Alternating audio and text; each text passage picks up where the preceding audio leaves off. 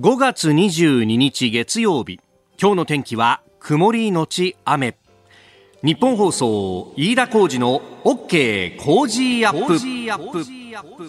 朝6時を過ぎました。おはようございます。日本放送アナウンサーの飯田浩二です。おはようございます。日本放送アナウンサーの新業一華です。日本放送飯田浩二の OK 工事アップ。この後8時まで生放送です。えー G7 広島サミットが終幕いたしましてそして私も取材で昨日のね、えー、昼過ぎ夕方頃まで広島におりましたけれども、えー、そこから帰ってまいりましたお帰りなさい、ねえー、金曜日の放送はね、えー、有楽町のスタジオを守ってありがとうございました。いやいや、飯田さんも雨の中、本当にお疲れ様でした、あの日は。まさかあんなことになるとはね。ねねもうよく聞こえてきましたよ、雨の音が。いや、本当でね、あのー平和記念公園の中のですね、えー、ちょうど目の前に原爆ドームが見えるところからずっとやっていたわけなんですけれども朝5時半ぐらいにですね、まあ、その集合場所に行ったら、まあ、もちろん我々しかいないわけですよ。であの外務省の係の人がいてですね。であ他他社さんはどうなんですか？あすべてキャンセルになりましたとか、やっぱりそうですか。やっぱり。むしろね、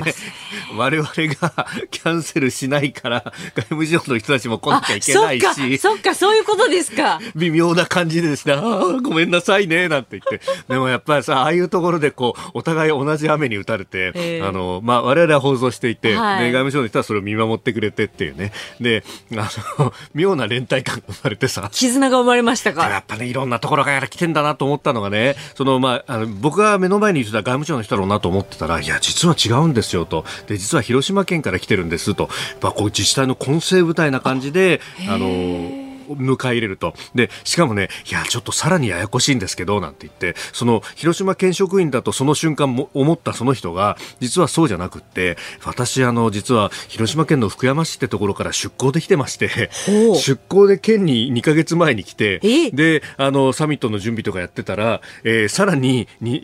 1週間か2週間ぐらい前に、お前ちょっと外務省手伝いに行ってこいって言われて、だからもう、本籍の本籍がどこかわからないんです、みたいな話をしていて。来て早々なかなかですね、その方も。本当だよね。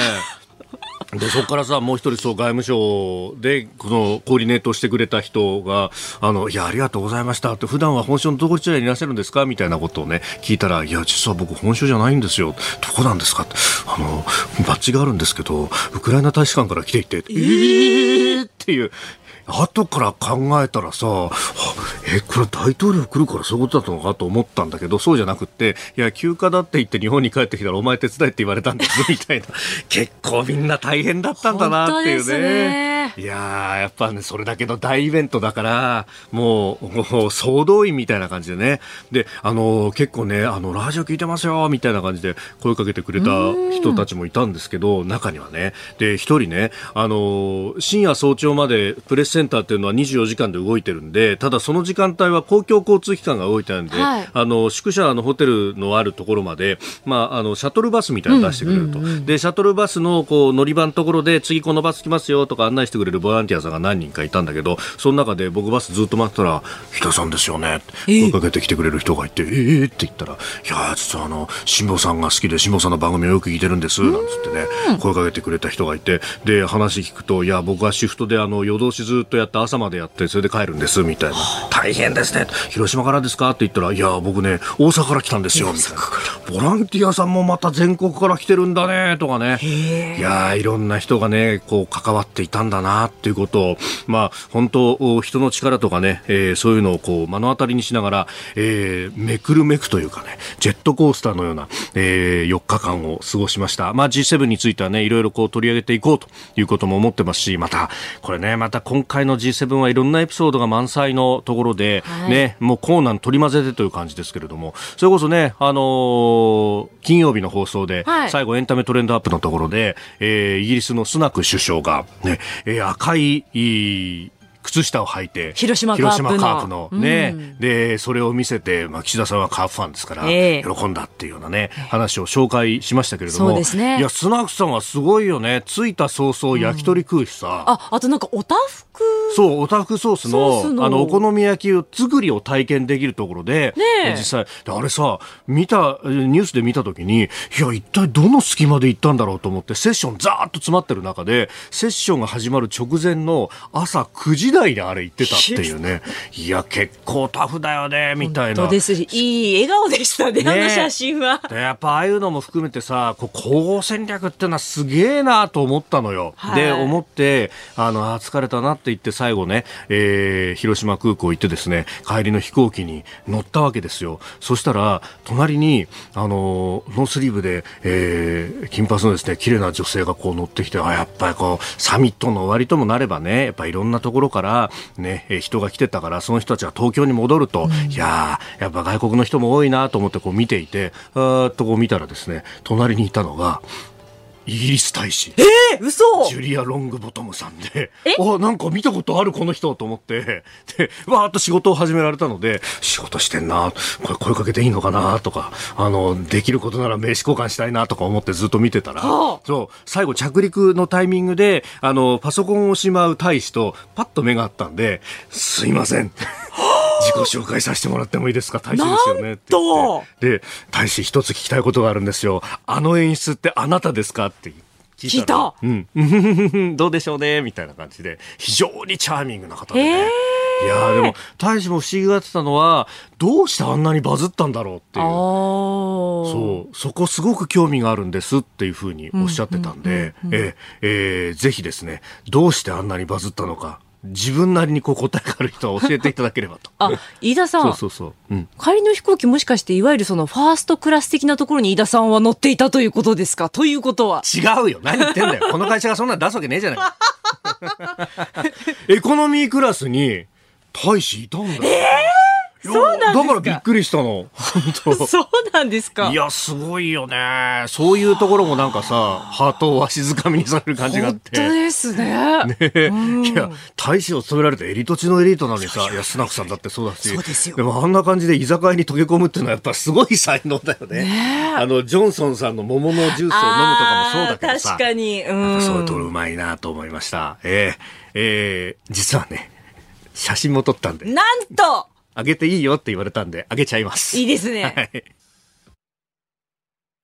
あなたの声を届けますリスナーズオピニオン。この傾向時アップはリスナーのあなた、コメンテーター、私、田新業アナウンサー、番組スタッフみんなで作り上げるニュース番組です。えー、ぜひメールやツイッターでご参加ください。今朝のコメンテーターは評論家宮崎哲也さん。この後6時半過ぎからご登場。まあ G7 広島サミットについてというところが、えー、多くなります。まずはサミットの総括、そして経済について世界経済どう動いていくのか。で、さらにはニュースネットワークのゾーン、ウクライナについて、えー昨日ですね、えー、ゼレンスキー大統領急遽訪日そして会見も行っておりました、えー、現地で取材を続けた日本放送小永和穂記者とつないで、えー、その模様も聞いてまいります、えー、それからその G7 サミットの裏でという感じでロシアのミシュチン、えー、首相があ23日中国を訪問というニュースが入ってきております。中ロも動いている。でさらにスクープアップのゾーンは、えー、先週18日木曜日自宅で倒れているところを発見された市川猿之助さんについても取り上げてまいります。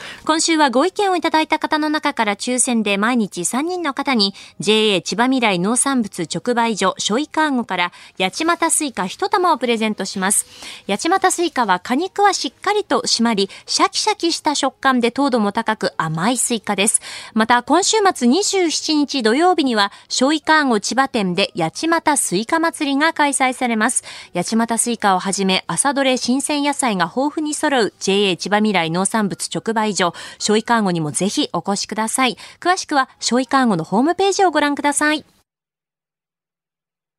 ここが気になるのコーナーです、えー、スタジオ長官各紙が入ってまいりました、えー、やはり今日は G7 広島サミットが閉幕というところ各紙一面トップという感じですがまあそれぞれ切り口が違うよという感じですね。朝日新聞戦争なくさねば広島でゼレンスキー大統領会見と。G7 サミットというよりはゼレンスキー氏の訪日そしてまあ会見、えー、さらには平和記念公園での行事というところを取り上げております、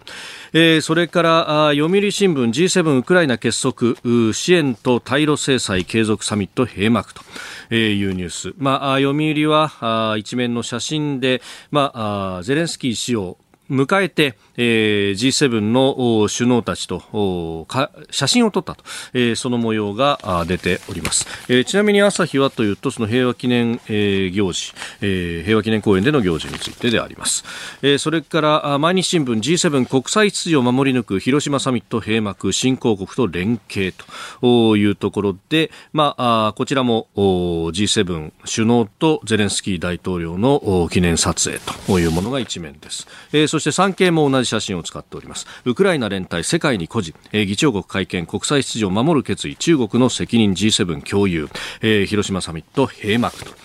うんそして、えー、日本経済新聞は G7 ウクライナ支援結束。ゼレンスキー氏強い協力達成。広島サミット。閉幕と。いうふうに出ております。やはりこのウクライナ情勢というね、えー、ところが注目されるというか、まあ、ここの部分にですね、えー昨日は特に集約されるところがありましたけれども、うん、まあ、もともとはね、この東アジアで行うサミット、まあ、G7 の参加国の中で、え、アジアから出ているというのは、まあ、我々日本であるというところがありますんで、え、このインド太平洋、自由で開かれたインド太平洋というものも、まあ、一つテーマとなろうというところだったんですけれども、まあ、最終的にはこのゼレンスキーさんがね、え、注目されたというところでありました。まあ、ただ、あの、出された首脳宣言、街のコミュニケにはですね、あの、今までは、まあ、安全保障の全体のパッケージというか、えー、パラグラフの中に、えー、中国というものも言及があったという形ですが、えー、今回地域情勢という感じでですね、あの、出ているパラグラフの中に、えー、特に50えー、51項目目、そして52項目目もかな、えー、中国を、まあ、特出ししてというかですね、一つパラグラフを立てて、で、えー、やっていくと、取り上げるという形になっています。まあ、この辺も、まあ、地味ではあるんですけれども、ちょっと変化があるというところで、それと、あとはですね、あの、この、じゃあ中国に対しての対応というところで、もう全部が全部、こう、角突き合わせるのかというとそうではないと。これ、あの、5月の頭ぐらいにアメリカのサリバン安全保障担当補佐官も実は言っていたところなんですが、えー、ここへ来てですね、えーデリスキングという、デリスキングという言葉が、登場するようになりました。で、今回のこの首脳コミュニケの中でも、我々はデカップリングまたは内向き思考にはならない。同時に我々は経済的強靭性にはデリスキング及び多様化が必要であることを認識すると。で、リスキングと。でっていうのはまあ否定というか反対にするよという意味で、リスキングですから、これ、えー、リスクを取ること、だリスクの低減という意味なんですね。で、あの、特に経済的強靭性の話の中で出てくるのは、あの、リスクがあるような取引であるとか、あるいはリスクがあるような半導体であるとかというところはリスクを低減をしていく。要するにま使わないであったりとか、あるいは別の生産地であるというようなことはやるけれども、一方で、えー、まあ、あ共通の課題に対しては中国と手を結ぶ部分もあるんだと。全部が全部分断するわけではないっていう形を、ここのところ、こう、アメリカも含めて取り出していると。まあ、逆に言うと、これは、このまま進んでいくと全部が全部分断になってしまうぞというような世界に行く可能性もあると。で、それに対して、ちょっとエスカレーションのテンションを、うん、まあ、この緊張のね、テンションを、まあ、コントロールしていくんだというような、まあ、アメリカはじめ G7 各国の姿勢というものが、まあ、盛り込まれた部分なんだなと。えー、なんか、ね、えー文言だけを見ると、あ少し緊張が緩和されるのかというようなふうにも見えますけれども、まあ、あの、逆にそうやってコントロールしていかないといけないフェーズになってきているというところも、まあ、見受けられる、うん、首脳宣言でありました。この時間からコメンテーターの方々ご登場です。今朝は評論家宮崎哲也さんです。おはようございます。おはようございます。よろしくお願いいたします。お願いします。もうね、ええ、なんだか知らないけどさ、朝の番組がなくなったんで少し暇になるかなと。あ、これは朝の番組。これ、これのことじゃないです。はいはいはい。あの、日本テレビのすなんとかってやつです。もうね、はい。でさ、と思ったら、忙しくて忙しくて。ええあの、本当困ってるっていうか、嫌になってるっていうか、もう、もうどっか逃げ出したい気分。どっかに逃げげ出した気分。そうなんですか？まあ、公演と執筆が多いんですよね。執筆、そうですよ。だ前回出ていただいた時に、あの、教養としての上級語彙の第2弾がっていう、続編がっていうような話もね。あ、そうそうそうそう。あの、あれ見ました？あの、あの、岸田総理のさ、ああ、議長国会見。議長国会見のさ、中でさ、はいえっ、ー、と、核なき世界について、G7 の首脳たちと、胸筋を開いて、はいえ胸筋を開いて、開いて率直な議論を行いました。あれを見て私笑いました。胸筋を開いて、まさに乗ってましたね。そうそうそうそう。あの本の中とかさ、体操っていう言葉やたら出てくるんだよね。大きいという字に、まあ宗教の宗とかで、これね、官僚用語で、本当はね、正規の用語じゃないんだけれど、もう官僚の方々は、いっぱい使うし、この間ね、はい、今はもう官僚じゃない、あの立憲民主党の小川淳也さんも使ってたんで、この人はもともともと自治省の官僚だから、あなるほど。そう。でも一般語ご用語化しようという、そういう勢いですね。そうですよね。あちなみに大部分って意味です。ね、大部分という意味ですね。体操というのは。そう。あのー、首脳宣言、首脳コミュニケを、仮役を読んでいると、うん、6回出てきました。でしょ？検索すると。でしょ？本当は体操にはそういう、あの、広辞苑でもで、この意味は出てません。大部分という意味は出てなくて、えっと、本当はね、その分野の対価っていう意味なんですよ。なるほど。第一人者とか。ね、ちなみに、えっと、教養としての上級語彙には、両方ともちゃんと出ておりますので、胸筋を開く、はい、えっ、と、体操。えー、身長選手から出ておりますんで、はい、ね、これも6釣りまで。6釣り、もうすぐ7釣りが出ますね。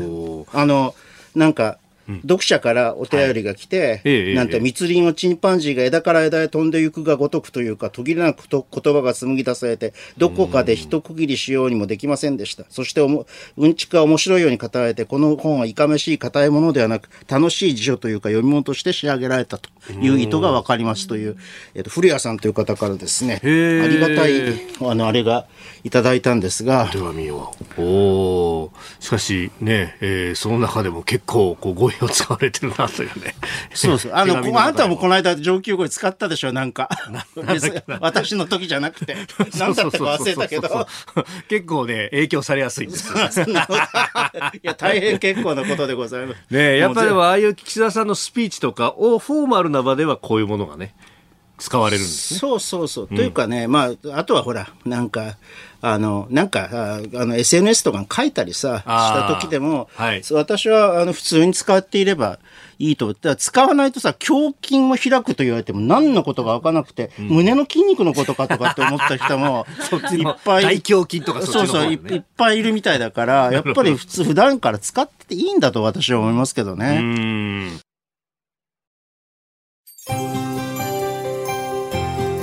お聞きの配信プログラムは日本放送飯田浩司の OK コージーアップの再編集版です。ポッドキャスト YouTube でお聞きのあなた通勤や移動中に最新ニュースを押さえておきたい方放送内容を少しでも早く知りたい方スマホやパソコンから radiko のタイムフリー機能でお聞きいただくと放送中であれば追っかけ再生も可能ですし放送後でも好きな時間に番組のコンテンツを自分で選んでお聞きいただけます。毎朝6時の生放送では登場するコメンテーターの最近の活動はもちろんたっぷりとニュース解説をお送りしています。レギュラーコメンテーターに加えて専門家と随時つないで掘り下げてお送りしています。日本放送のエリア内でお聞きの皆さんラジコラジコのタイムフリーでチェックしてください。ツイッターでは最新情報を発信中。ぜひフォローして番組にご参加ください。あなたと一緒にニュースを考える飯田浩二の OK 工事アップコメンテーターの方々と7時をまたいでニュースを掘り下げてまいります。今朝は評論家宮崎哲也さんです。引き続きよろしくお願いします、はい、よろしくお願いします。えー、まず為替の動きをお伝えしておきます。円相場ですが1ドル138円ちょうど付近での取引となっております、えー、ではこの時間取り上げるニュースはこちらです。G7 広島サミットが閉幕20日に首脳声明を発表。19日から広島市で開催されていた G7 広島サミット。昨日閉幕しましたが、え、20日2日目に、え、成果をまとめた首脳声明が発表されております。世界経済の見通しについては不確実性が高まる中引き続き警戒しマクロ経済政策において機動的かつ柔軟である必要があるとしております、はい。まあ、G7 サミットについてね、いろんなあ観点から報じられておりますけれども、さっきね、はい、あの、胸筋を開くっていう言葉をあで意味言わなかったんで、ええ、正確にはどのように言われ言われたかというと、G7 首脳と胸筋を開いて議論し、うん、核兵器のない世界に向けて取り組んでいく決意を改めて共有したというふうにおっしゃったわけですが、はい、これはこの胸筋を開くの意味は、うん、えっと、要するに胸中のものを全部こう、あの、明かすっていう。さらけ出す。さらけ出す。まあ、要するに腹を割って話すみたいな感じと同じですよね。で、で、G7 の首脳とそういう話をして、核兵器のない世界というものをこう議論したという、そういうお話だったわけですけれども、まあ、ただ、一つはこう、まあ、ゼレンスキーもさんもおいでになったんで、やっぱり非常にこう、国際政治的な、あ国際政治秩序というものをどうするのかっていうような話のが主眼になってんだ経済の話というのもとても重要で、はい、ただね、この経済の話っていうと、今に、あの、世界が中止している、うん、あの問題っていうのは、あの、アメリカの債務上限問題で、そうですね。もしもアメリカがこれでですね、はい、デフォルトするというようなことになったら、もう世界経済しっちゃかめっちゃかですから。いや、本当ですよね。だから、ここは興味、あの、関心の対象だったんだけれども、えっと、少なくともこのサミットにおいては、はい、一応こう、前提としてはアメリカの あの国内問題だから、議論はされなかったんですが、いつもなんかね、すごく中座されたりして、はい、いろんな会、いくつかの会合には出られなくて、やっぱり予想するのは、この債務上限問題について、あの、本国に電話をして指示をしていたのではないかというふうに思われますね。で特にやっぱりこのあの午前中のセッションにおいて、うん、バイデンさんが中座されていて、うん、で、そこはブリンケンさんが代わりに出たから、あの、全く議論に問題はありませんでしたって、えー、いう、説明するんですけど、政府高官は。一体何があったんだろうっていう、うね、ああ、債務上限問題かっていうふうになりますよね。まあ、そのぐらい、やっぱり心ここにあらずな感じはあったわけですかね。うんあと、まあ、中国に関して、はい、特に経済という側面でいうと、経済安全保障ということを重視していって、はい、まあ、一国に、えーと、非常に基幹的な、はい、資源というものに関してはあ頼らないというようなことが申し合わされたと。い。うことですよね、はい、まあ、今回、この経済安全保障に特化したセッションというのを、まあ、G7 で初めて作ったんだということが説明されてますね。で信頼できる同盟国と強靭な供給網を強化するということになったんだけれども、はい、ということは中国は信頼できないという、うん、まあ当たり前といえば当たり前な話なんですけど、中国としては不快でしょうね。うん。まあ信頼に足るような構造を作ってくれればね、みたいな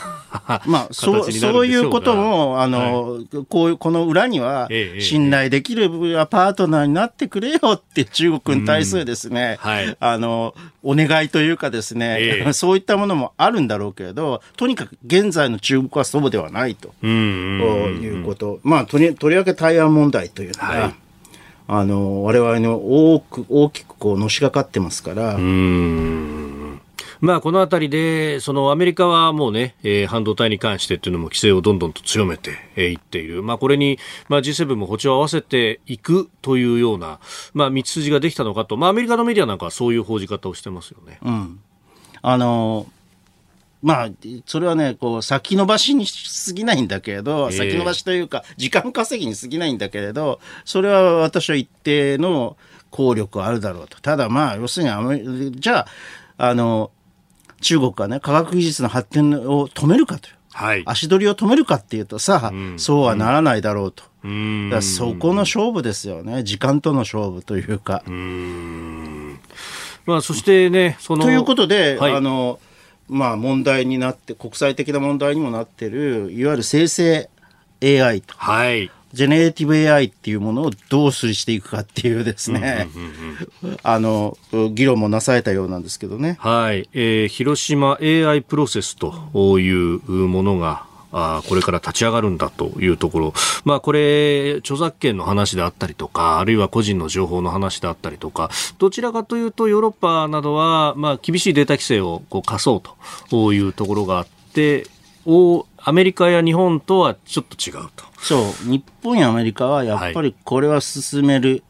しかないというふうに思っているし、その技術を持っている。結局中国、うん、日本、アメリカだから、はい。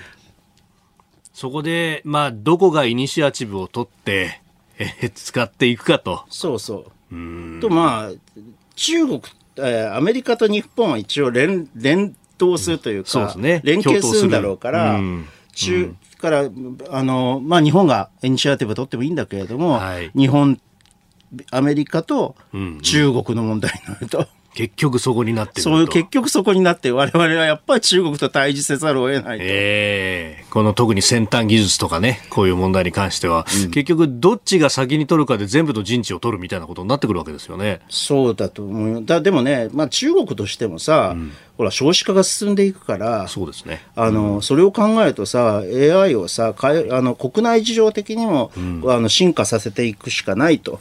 いう事情というのはあると思うんだよね。だそれをどうやって使っていくかということですよ。と同時に日本はもっともっと研究開発を進めないと。はい。そうですね。あの、技術的にはやっぱり、ええ、あの、例えばさ、AI っていうのも第5世代コンピューターとかさ、はい、そういうのすっごく手をつけるの早かったんだけど、うん、全部なんかね、うん、こう実用とかそういうところまでいかないで終わってしまって、やっとこう、はい、あの、ディープラーニングとかさ、ね、AI と、あの、ジェネージェネレティブ AI とかが、がやこう注目されるようになって、技術も進んでいったわけでしょ？うそうなるとさ、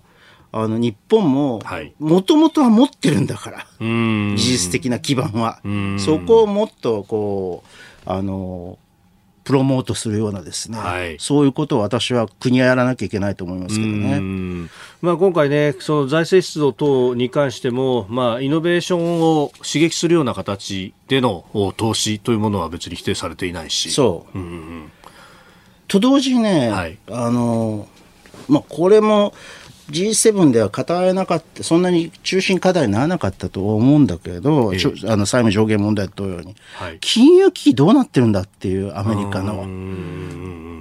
でまだ全然こう消えてませんから。そうですね。だからパウエルさんがさ、はい、パウエル FRB 議長がさ、うんうんうん、なんか利上げもなっていう、そうですね、ことを言い始めてるっていう。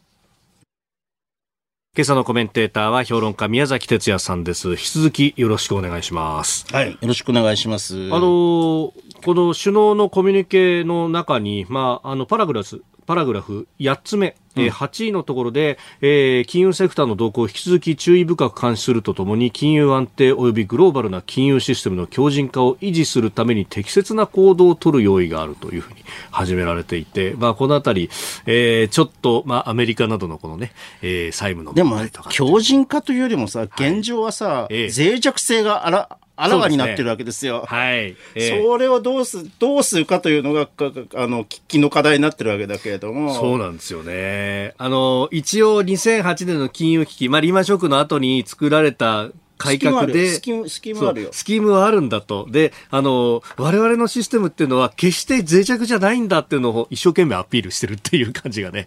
ありますね。まあ、そうであるといいんですけれどね。逆にでもこれは危機感の表れというか、うん、まあ、どうしようちゃちゃんととここは気にしてるからな、はい、注視してるからなっていうことをメッセージとして発したのは良かったと思う。俺ら甘く見てないぞと。そうそうそうでもやっぱりこう、アメリカの金融当局のね、それこそ先ほどのパウエルさんの、えー、利上げの有無決めていないっていうことが週末あたりに出てきました、先週末あたり。まあ、これでだから、あの、私はそそそこの水準だとそんなには問題じゃないとは思うけど、はい、円安もまた落ち着いていくことになるでしょう。あまあ、138円ちょうどという数字が出ていてね、140円を見に行くかみたいな話がまた出てましたが。そうそうまあでもこの利上げの有無決めていないと、まあちょっと前までは、うん、利上げはそろそろやめて、むしろ利下げをどうするというような話をしていたのが、うん、やっぱこれインフレがなかなか止まんないんだよねっていうのはアメリカでもね、ヨーロッパほどひどくはないなってはきてんだよな、ね、アメリカは。はい。日本の方がさ、えええ。えー、っと、ほら、コアコアがさ、結構上がってきてるんだよね。ねあの、4.1%だったかな。週末にちょうど消費者物価指数の数字が出て。これはね、一般にインフレっていう、インフレ率って言ったら総合指数ってやつで、はい、これは3.5%。ええ、総合指数は、まあ、生鮮品を除く数字と。こういうこと。あ、ごめんなさい。ごめんなさい。ココアの、コアの総合指数が、生鮮品を除くで3.4%。はい、で、問題なのは、生鮮食料品及びエネルギーを除く、コアコアの総合指数が4.1%上昇してるんですよね。はい。これは、まあ、前、ずっと前からこの構造はちょっと気に、私は気にしてはいたんだけれども、まあ、ある意味では、需要が高まっている。はい。ということ。ちょっとずつ。ちょっとずつ需要が高まっていて、それがインフレを、はい、という結果になっているということは言えると思う。んまあ、これね、エネルギーを除くっていうことになると、まあ、今までね、えー、物価の上昇は、まあ、エネルギーによるものが大きいと、うん、まあ、もちろん今も大きいんですけれども、それだけじゃなくなってきてそうそう、だけじゃなくなってきていると。うん、まあ、内需がそれだけ盛り上がってきているというふうな言い方もできると思います。でもその内需っていうのは、前からも言ってるように、コロナ禍でずっとこう抑えつけられていた、ペントアップされてきた需要であってて、それがこう反動と需要として吹き,、吹き出そうとしているというふうに言えると思いますけどね。まあ、だから一気に吹き出させてはいけないと、これは。これが一気に吹き出てきたのがアメリカであり、ヨーロッパであると。で、止まらなくなってしまった。あのえっと、ある程度賃上げも行われるので、はい、あの止まらなくなってしまっているスパイラルインフレスパイラルみたいな状況になってきているのがアメリカとかまあ、特にヨーロッパですよね。賃金と物価だから、だから金融政策でなんとか為替で抑え込もうと、するんだけれども、うまくいかないと。えー、なぜなら、為替っていうのは、うん、あの、主たる原因ではないから、えー、あの、インフレの、えー、うん。結局、需要がこう高まってきているってことを考えると、本来は税制とかで冷やさなきゃいけない。そうそうそう。だけど、やっぱ民主国家でそれやりづらいってことですか？そうそうそう。そういうことです。うん。ある意味こう。まあ、日本は平気でやるけどね。日本はむしろなんかね、特に温まってないのに冷やすみたいなことをね、そうそうそうずっとやって年ぐらいやり続けて。やり続けてきたけどね、日本は。いやちょっと経験良くなるとさ、すぐ消費税上げるとかって、消費税率上げるとかさ。そうですね。あるいは、あの、もう金融緩和をやめて、そうそうそう。引き締めに転じると。そうそうとかさ、はい。これ得意な国ですよね、ある意味では。確かに立派なインフレファイターではあるんですけど。そうそう。えでもまあ、現時点においては、はい、この局面においては、ええ、その効果っていうのがインフレが急激ににインフレ率が上がっていかないということいいいいこういう結果を出しているとも言える。あでまああくまでこの局面においてはですよ。で日銀の上田さんは、まあ、その辺はしっかりこう見ているなっていうのが、まあ、発言で分かってきますもんね。あそうそうそうそうだからあの粘り強くけあの金融緩和を継続していく姿勢は不変だと。まだまだ現時点で 2%, 2物価目標の持続性安定性が実現した実現が見通せる状況に至っていないと。要するに物価上昇っていうのは、輸入物価の上昇を起点とするものであって、あの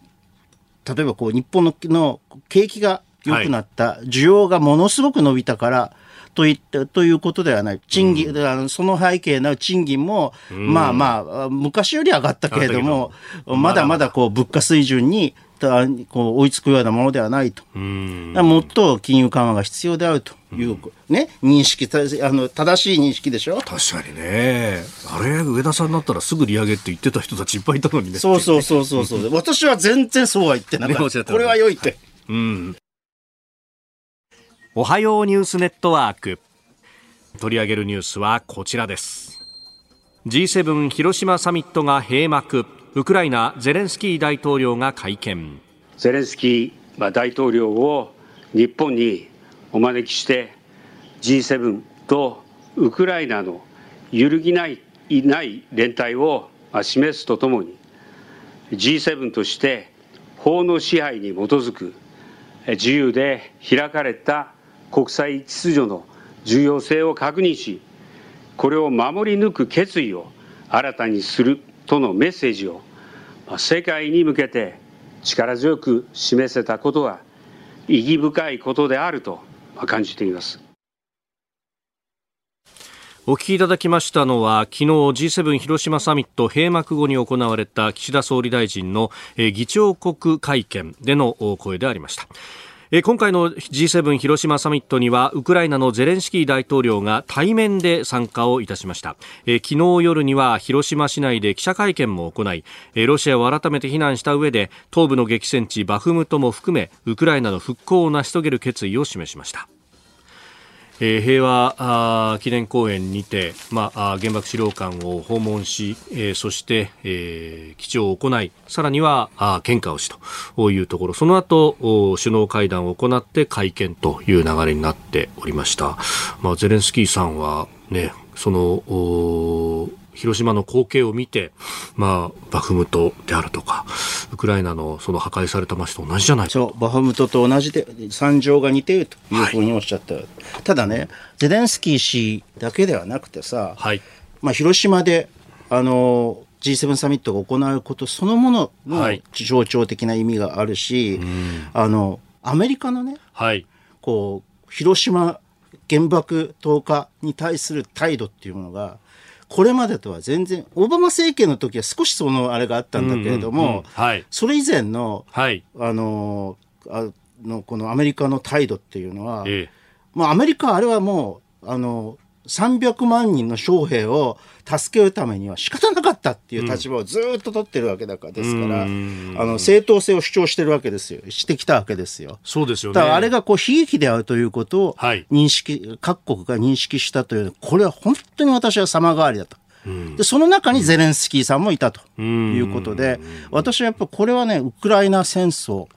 というものの、はい、おなんていうかな影響というのが非常に大きい。あのやっぱりあの第二次世界大戦後のはい、あの国際秩序から、はい、あの要するに常任理事国に、ええ。えー、まあある意味の戦勝国クラブ的なものがあって安全保障理事会の常任理事国に、はい、中国とロシアが入っているっていう、えー、そういうねこのも,、いうものから、はい、新しいものに変わろうとしていて、うん、もはや我々は、うん、あの戦争に負けた、はい、ああのこの、うん、そういう国ではない。旧敵国というような、ね、旧敵国というようなことではないということが、はい、新しいまだできていないんだ、これからできていく新しい国際秩序の中でこれがこうあの、認められつつあるということ。それが私はね、印象深かった。まあ、あの9人の、ね、首脳たちがあ一番最初に G7 の首脳たちと共に、えー、原爆資料館に行きそして献花をする。横に並んでかつての連合国と数十国が共に花を手向けるっていうあの光景っていうのは、まあ、あれ、まあ、時代のの変わったんだよこれで。ウクライナ戦争はもちろんこれは悲劇だけれども、はい、時代な国際秩序のこうなん更新っていう一コマを、えー、あのなんていう塗り替えると塗り替えたんだよ。あのその一コマですよ、あれは。まあ、そのあたり含めて、まあ、現場で、えー、どういったものを見てきたか。えー、昨日のね、ゼレンスキー大統領の会見も取材しました。日本放送小永井和夫記者とつながっています。小永井さんお待たせしました。おはようございます。よろしくお願いしますはい、おはようございます。すっきりと晴れていまして、ジャケットを着て心地よいくらいの広島なんですが、うん、今私、その岸田総理の議長国会見やゼレンスキー大統領の記者会見が行われた平和記念公園の南側に面している平和大通りに立っています。あのサミット期間中、この平和記念公園の外周に設置されていたフェンス、はい、このフェンスがあって中を見ることって外からできなかったんですけれども、ね。うん、今、それがですねフレームだけになっておりまして、まだフェンス自体はあるんだけども、中を見ることはできると、で公園の中の様子も確認できますし、うん、もう今、公園内自由に通行することができるようになっていて、自転車ですとか、はい、お散歩の方、ランニングの方、もうほんあの多くの方が行き交っている状態。で入り口に G7 ローマ字で広島とお花を使って文字がかたどられているんですが、はい、昨日外からなかなか見えなかったんですけれども、ね、今は見ることができましてね、ええ、うん、で写真を撮る人の姿もこの朝早くなんですが、うんあこんなのがあったんだみたいなね、といった雰囲気で目立っている状態ですね、ね、テレビの中継ではね、はい、俯瞰で見ててあれも見られたけれども生で見るってできなかったからね、はい、我々もね、うん、そうですよね、うん、えー、それだけ厳重な警備の中でしたが、えー、さあ、はい、小永さん昨日のねゼレンスキー大統領の会見も取材したということです、えー、そのあたりい。かがですか、いやあの私も生でゼレンスキー大統領をこう初めて、えー、見たんですけれども、まあ、その率直な印象として、まあ、テレビとかで見ていたよりもこうさらにこう迫力というものをこう、まあ、感じました。そもそもこう会場自体が、まあ、ゼレンスキー大統領の到着が近づくと本当に緊迫した空気に包まれていまして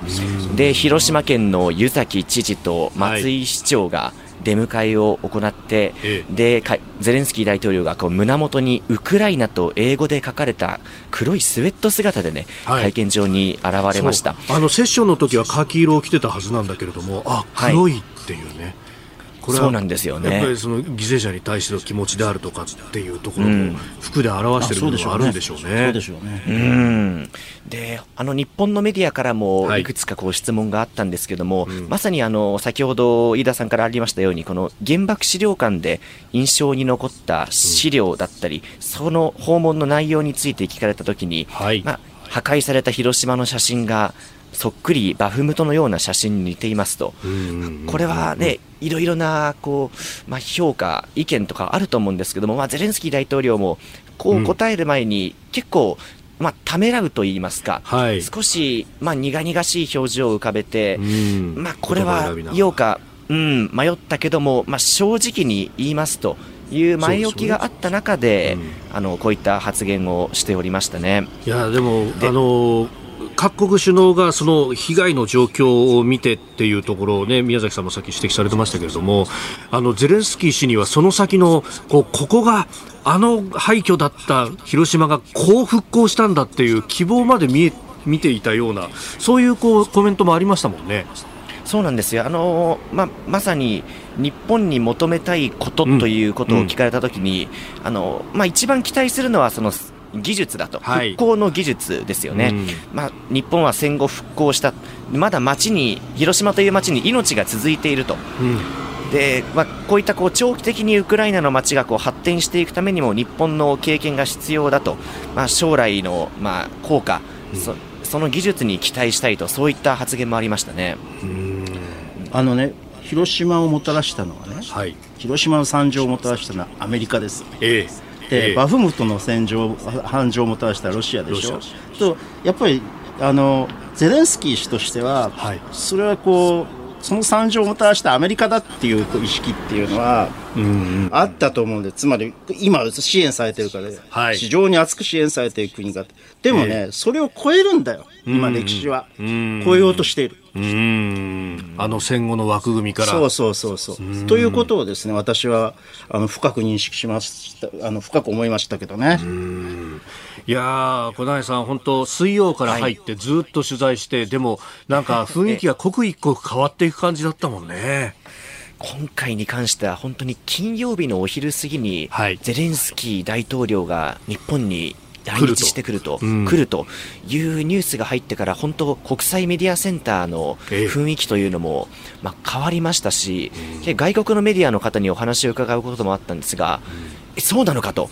えー、そうとは思わゼレンスキーが来るのかと、こうまあ、びっくりしている、まあ、日本のメディアも含めて、そのあたり慌ただしくなって、で、もともとこう、サミットのセッションって結構、さまざまなものがはい、タイムスケジュール的に細かく入っていた中で、うん、クワッドの首脳会合であったり、まさにこのゼレンスキー大統領関連の、行事だったり、こういったものをこうどこに入れていくかというのを政府関係者の方々も苦労したと思うんですけど、ね、これは、ね、本当にね、戦争当事国の、はい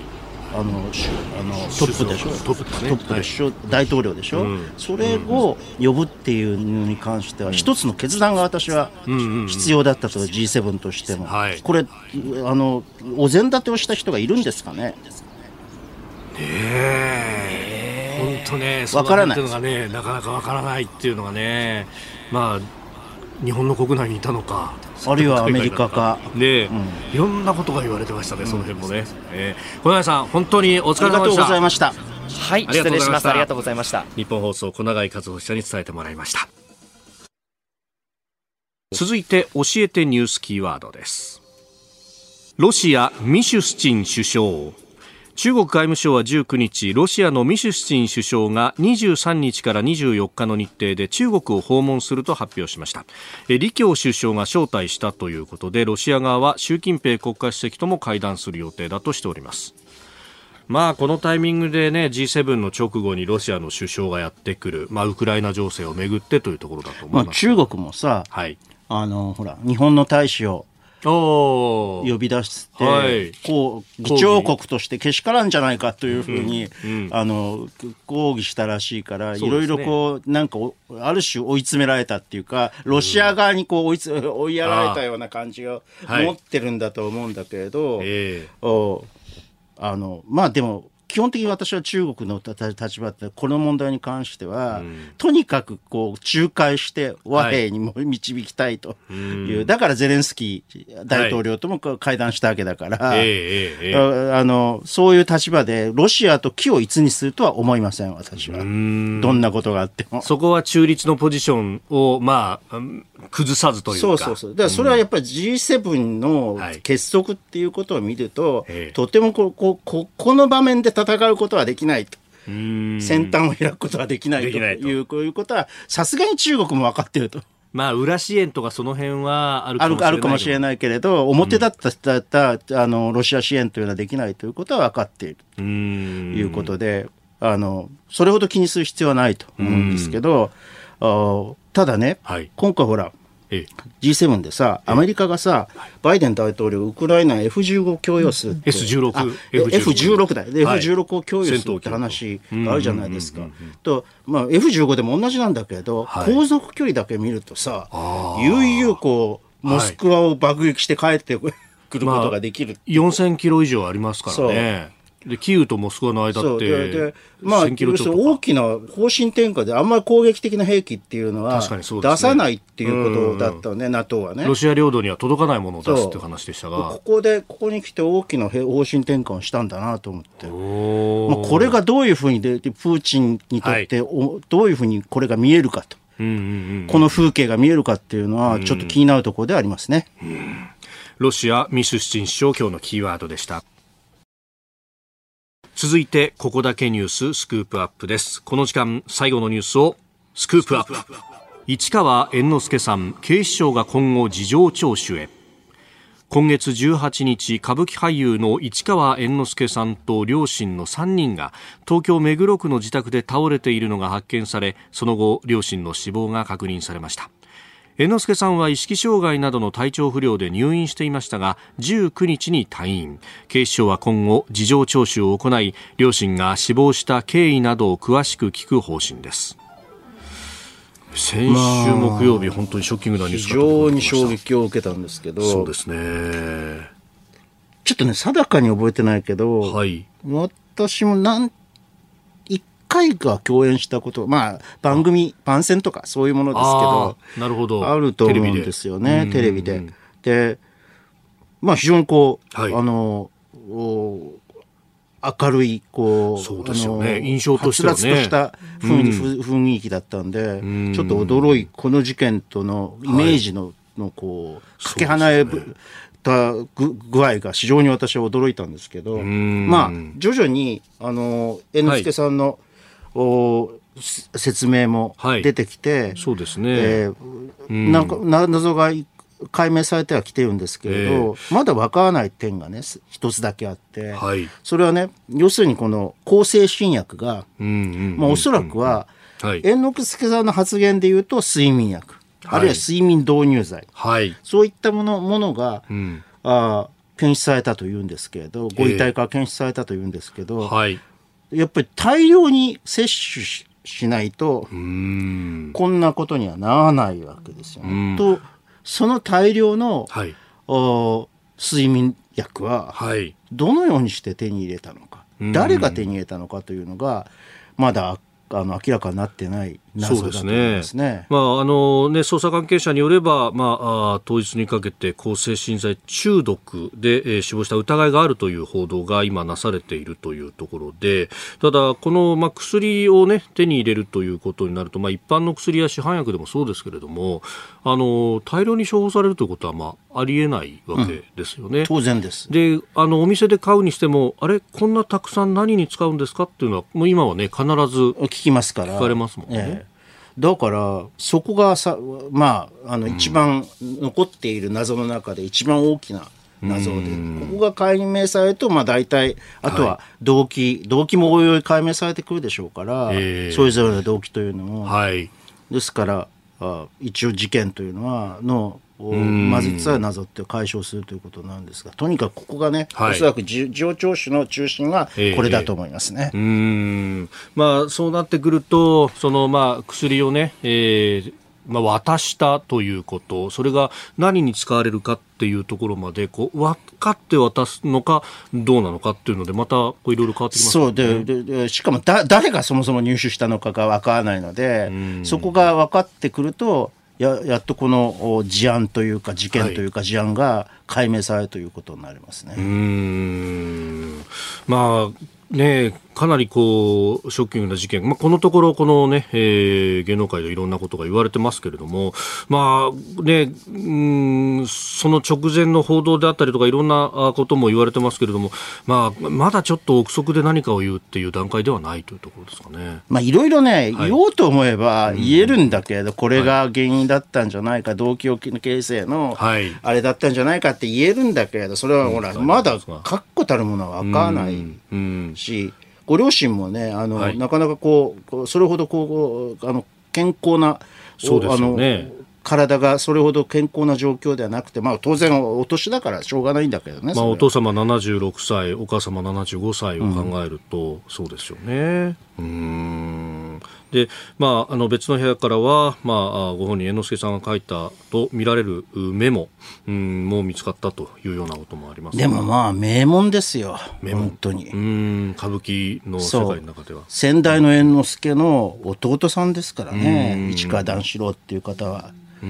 だから衝撃的ですよね。関係者とか松竹とか大大きな衝撃だと思いますけどね。でねまあ、あの捜査もこうどういう形でこれ進んでいくのかと今のところはまあ任意での事情聴取というところでありますが、まあ、あの人が2人亡くなられているということを考えると、まあ、そこの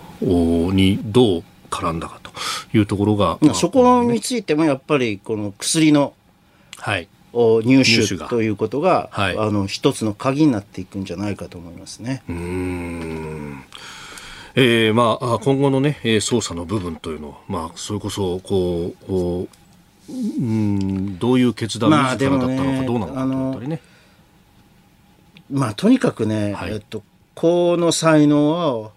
こう失うのは本当に惜しいあまあね、あの、もともと猿之助さんというこう名前を、まあ、おじ様からこう受け継いでというところで、こうやってきたわけですよね。スーパー歌舞伎とかも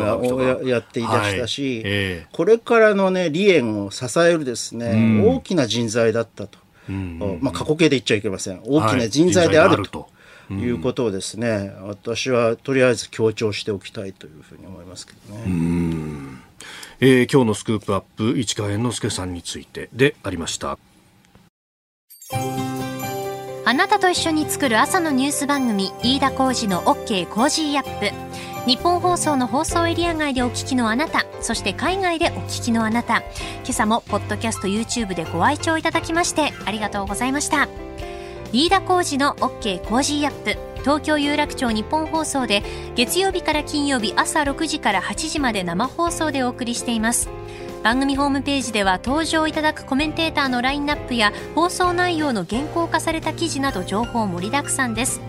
また公式ツイッターでは平日は毎日最新情報を配信中。ぜひチェックしてみてください。そしてもう一つ飯田浩司アナウンサーが「夕刊フジ」で毎週火曜日に連載中。飯田浩二の「そこまで言うか」こちらもぜひご覧になってください。忙しい朝そして移動中ニュースを少し深く知りたい時ぜひ AM、FM、ラジコはもちろん日本放送のポッドキャスト YouTube でお楽しみください。